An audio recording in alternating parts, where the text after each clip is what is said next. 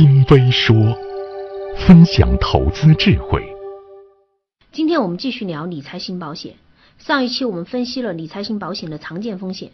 那么，面对一份理财型保险，我们如何以最快的方式了解保险合同的主要内容呢？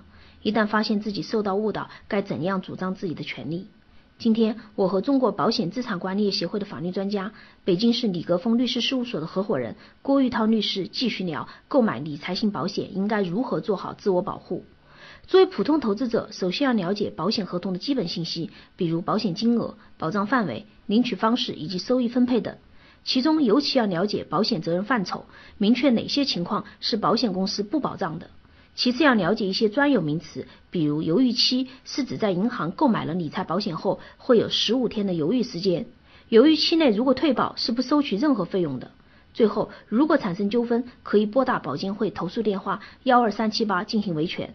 更多内容回复关键词风险。发现投资机会，警示投资风险。想听完整或更多内容，关注微信金微说。